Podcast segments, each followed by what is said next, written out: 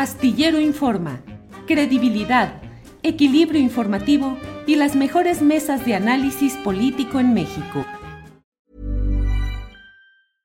Imagine the softest sheets you've ever felt. Now imagine them getting even softer over time. That's what you'll feel with Bowl and Branch's organic cotton sheets. In a recent customer survey, 96% replied that Bowl and Branch sheets get softer with every wash. Start getting your best night's sleep in these sheets that get softer and softer for years to come. Try their sheets with a 30-night guarantee. Plus, get 15% off your first order at bowlandbranch.com. Code BUTTERY. Exclusions apply. See site for details.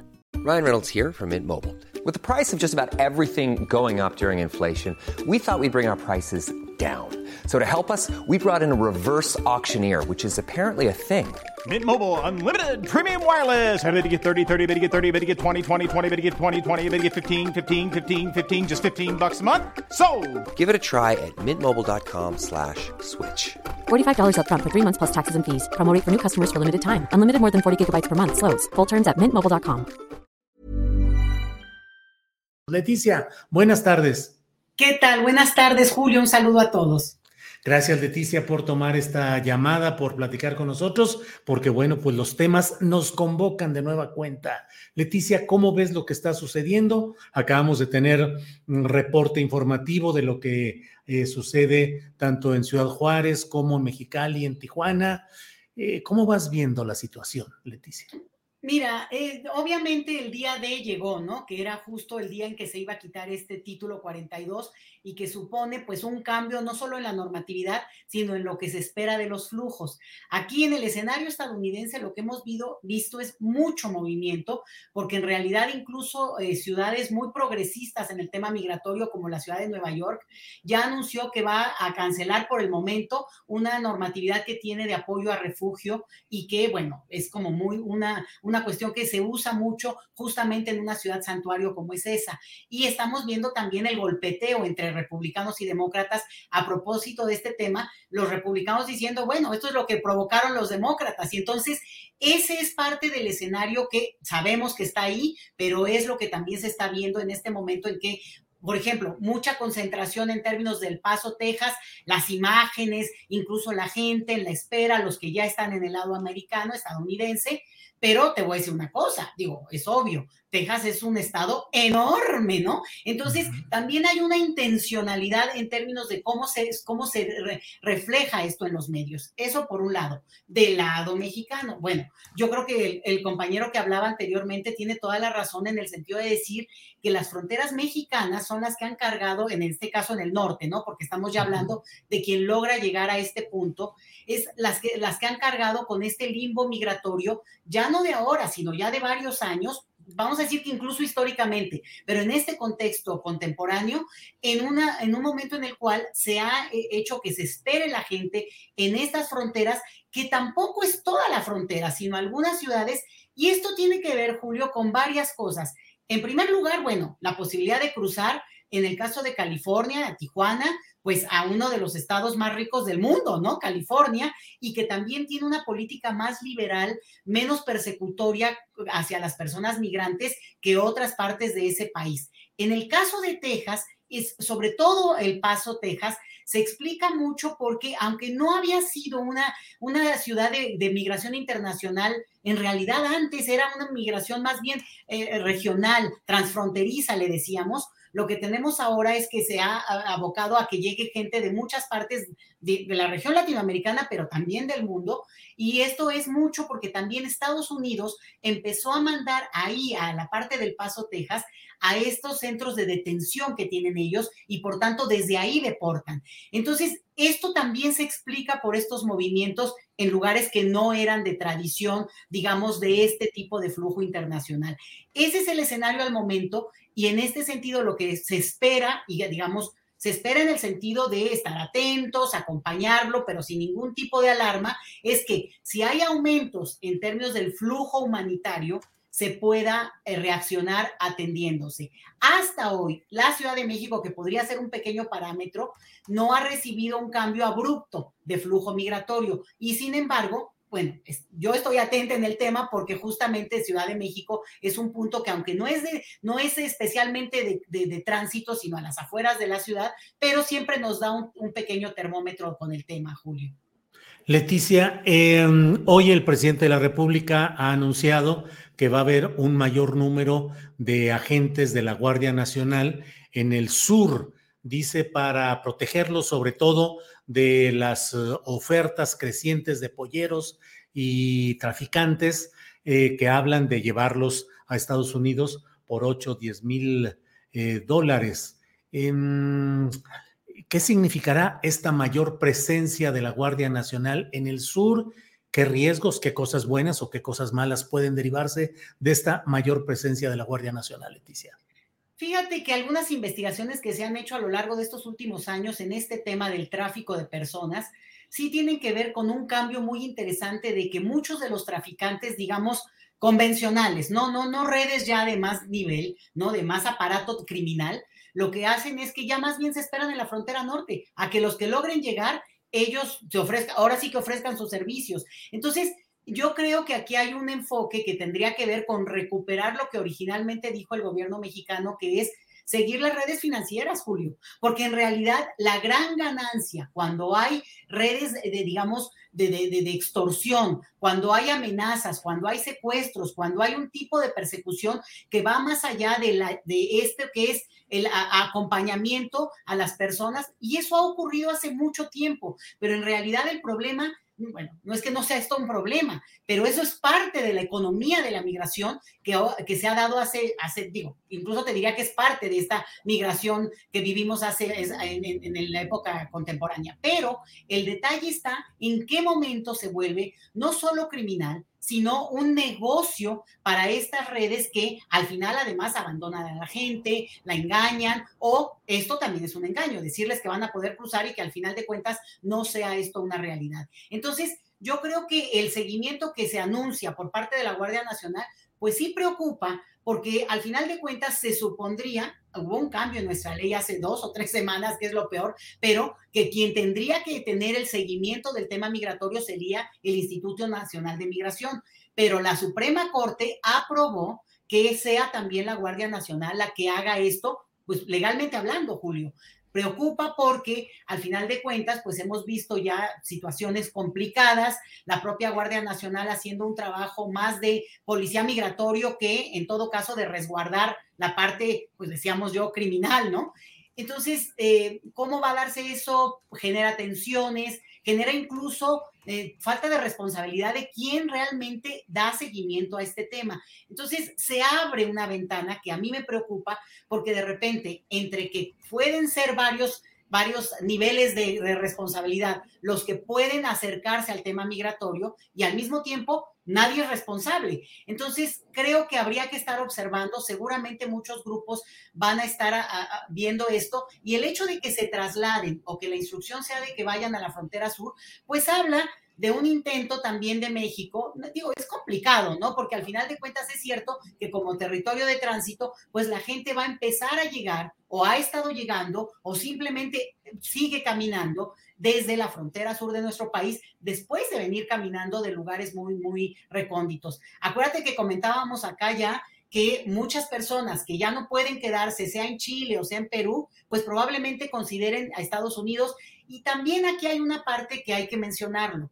Al final de cuentas, en este jaloneo, que es muy agresivo de parte de la política migratoria estadounidense, pues lo que sí vemos es que eventualmente hay ciertas vías en las cuales las personas tienen la esperanza de que eh, posiblemente eso les permitiera en algún momento sí cruzar y resolver su asunto, que ahí es donde te voy a decir que está la peor trampa, porque aun cuando lograran cruzar, aun cuando se lograran presentar ante un juez de, de migración, el problema es que esto no significa que van a recibir un visado de asilo, porque las leyes de, asilo en Estados Unidos son muy, muy rígidas y la mayoría de los casos, aunque sean muy dramáticos, de acuerdo a esa ley, pues no, eh, mira, te diría yo que es casi, casi llegar eh, con el que te está persiguiendo atrás como para que acredites lo que ellos llaman miedo creíble y que pudiera ser eh, acogerte al visado de asilo. Entonces la situación se complica porque esa gente eventualmente, aunque pasen meses, aunque pudieran cruzar, podrían ser retornados a territorio mexicano, sino que deportados. Leticia, ¿y por qué con este eh, esquema en el cual, aunque lleguen ante el juez de migración, eh, va a ser muy difícil que puedan obtener el asilo? ¿Qué es lo que motiva toda esta oleada tan fuerte? Ya lo sé, los problemas de origen, la injusticia, lo, sé, pero la esperanza es mayor que la realidad en estos casos. Híjole, quiero ser muy responsable con lo que te voy a decir, Julio, pero al final de cuentas, muchas de estas personas también van a lograr llegar a Estados Unidos. Van a lograr llegar y a lo mejor en una condición clandestina, porque van a huir de estos, de estos e, esquemas que no les van a dar el visado, pero van a permanecer como parte de este stock.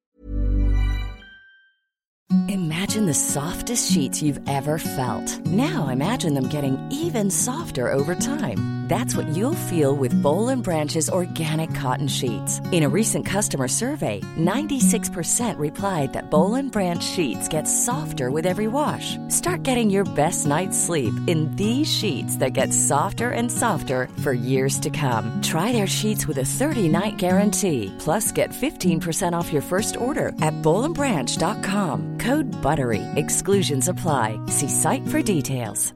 Hey, I'm Ryan Reynolds. At Mint Mobile, we like to do the opposite of what Big Wireless does. They charge you a lot, we charge you a little. So naturally, when they announced they'd be raising their prices due to inflation, we decided to deflate our prices due to not hating you.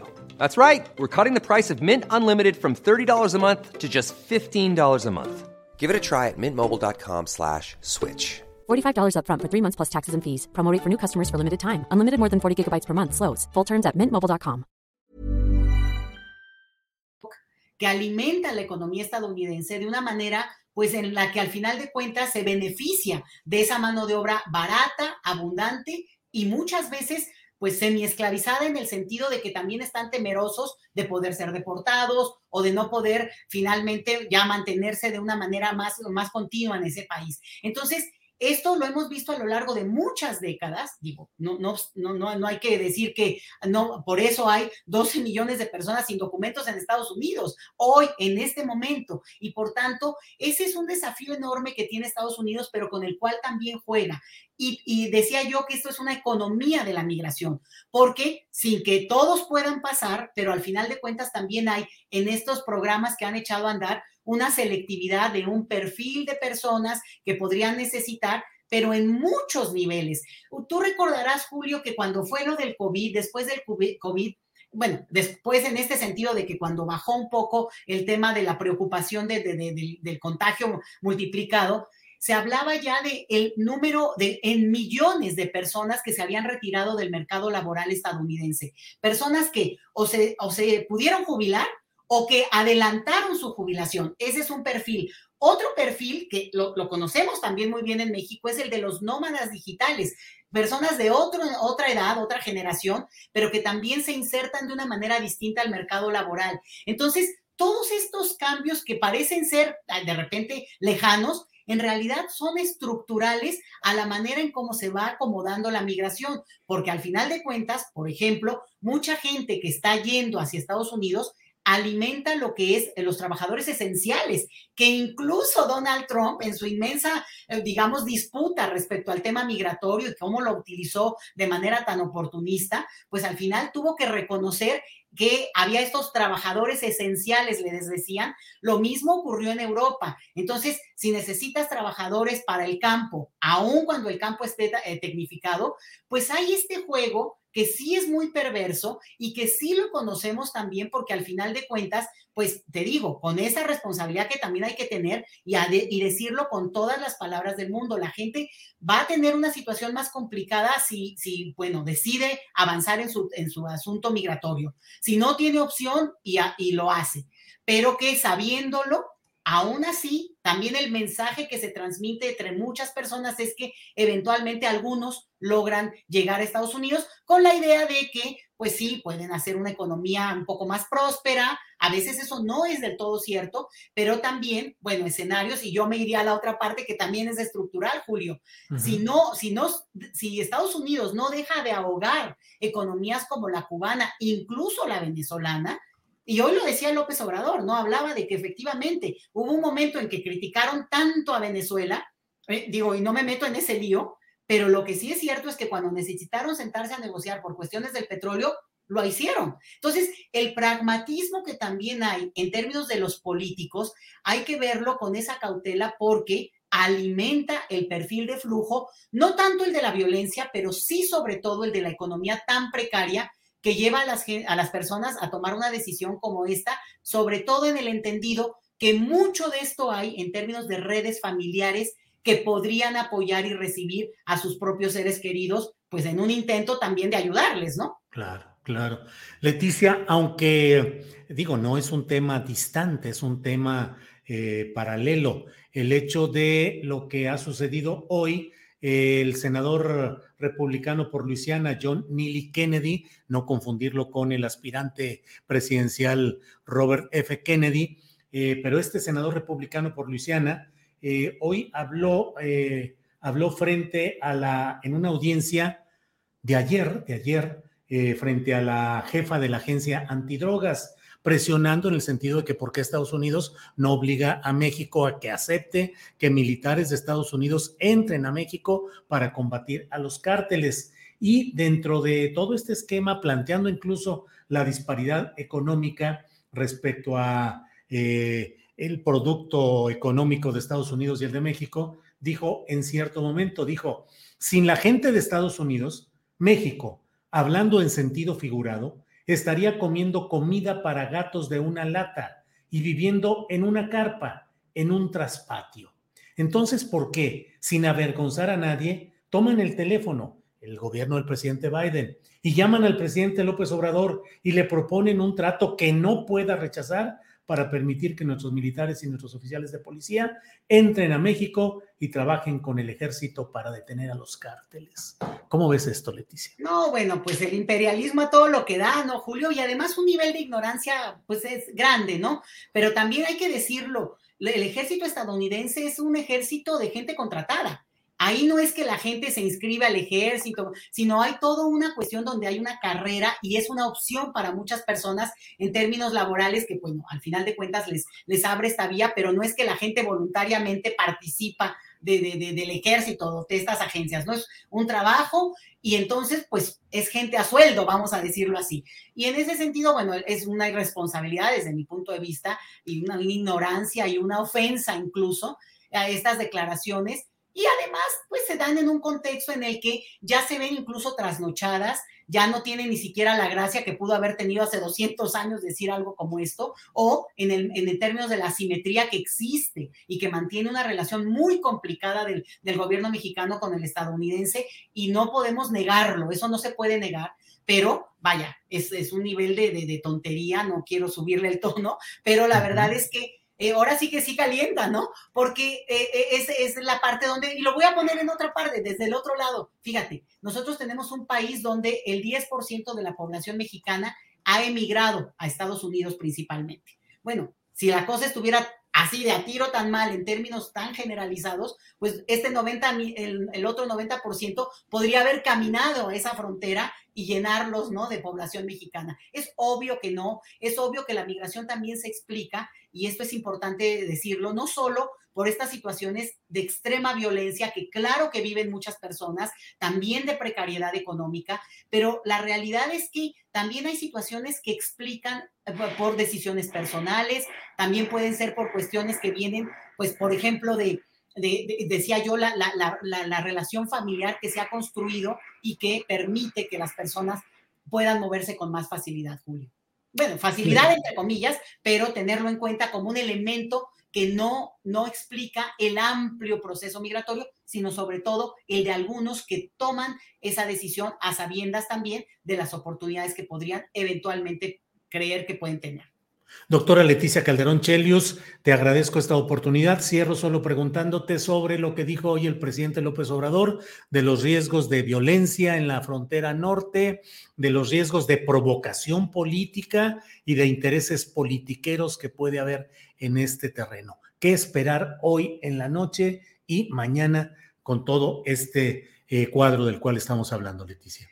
Bueno, este día, esta noche y a partir de ahora los próximos meses, Julio, porque esto es realmente nada más un punto de inflexión en términos de la fecha pero en realidad yo creo que ellos se preparan para un, acuérdate que también con Trump se desmanteló una parte de todo lo, administrativo en términos de recepción de, personas solicitantes de asilo. Eso por un lado, pero por el otro, pues obvio, en una frontera donde hay tanta interacción, donde hay un, siempre un intercambio difícil, complicado, bueno, si tú mandas ejército, así literal, a la frontera, pues obviamente eso implica que hay que, bueno, hay que cuidar siempre las formas, hay que mantener tener siempre una sangre fría, ¿no? Porque lo que también vemos es que de repente, y lo hemos vivido, esto no es ninguna novedad, eh, personas que son violentadas, incluso asesinadas en la misma frontera de parte de autoridades estadounidenses. Esto eh, se ha reseñado a lo largo de, de muchas décadas. Entonces, tener siempre esta cautela, ojalá las personas que están en esta disposición de emigrar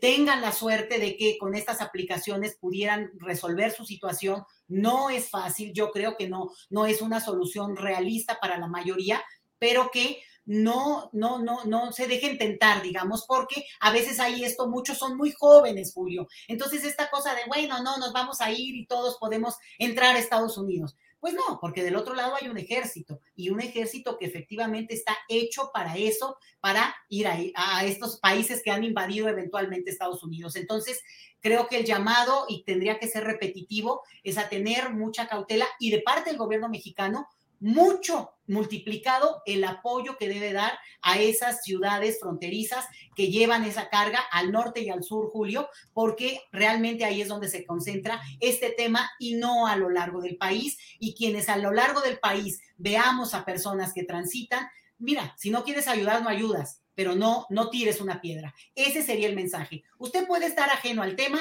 pero por lo menos no tiene por qué participar de esto que es bastante molesto de, la sociedad mexicana cuando, cuando ocurre, que es pues atacar o denigrar o no, o simplemente pues a veces abusar de una manera incorrecta. Leticia, muchas gracias por esta plática necesaria en estas horas y como tú dices, en lo que viene más adelante. Por lo pronto, muchas gracias Leticia por esta ocasión y seguimos en contacto. Muchas gracias Julio, un saludo a todos. ¿Te preocupas por tu familia? Entonces, ¿por qué darles solo huevos ordinarios cuando pueden disfrutar de lo mejor? Eggland's Best, los únicos huevos con ese delicioso sabor fresco de granja, además de la mejor nutrición, como 6 veces más vitamina D, 10 veces más vitamina E y 25% menos de grasa saturada que los huevos regulares, además de muchos otros nutrientes importantes. Así que, dales los mejores huevos. Eggland's Best, mejor sabor, mejor nutrición, mejores huevos. Hola, buenos días, mi pana. Buenos días, bienvenido a Sherwin Williams. ¡Ey! ¿Qué onda, compadre? ¿Qué onda? Ya tengo lista la pintura que ordenaste en el ProPlus app. Con más de 6.000 representantes en nuestras tiendas listos para atenderte en tu idioma y beneficios para contratistas que encontrarás en aliadopro.com. En Sherwin Williams somos el aliado del PRO.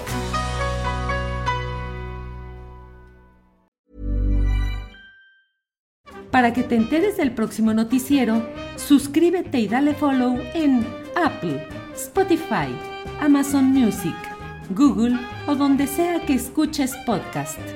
Te invitamos a visitar nuestra página julioastillero.com.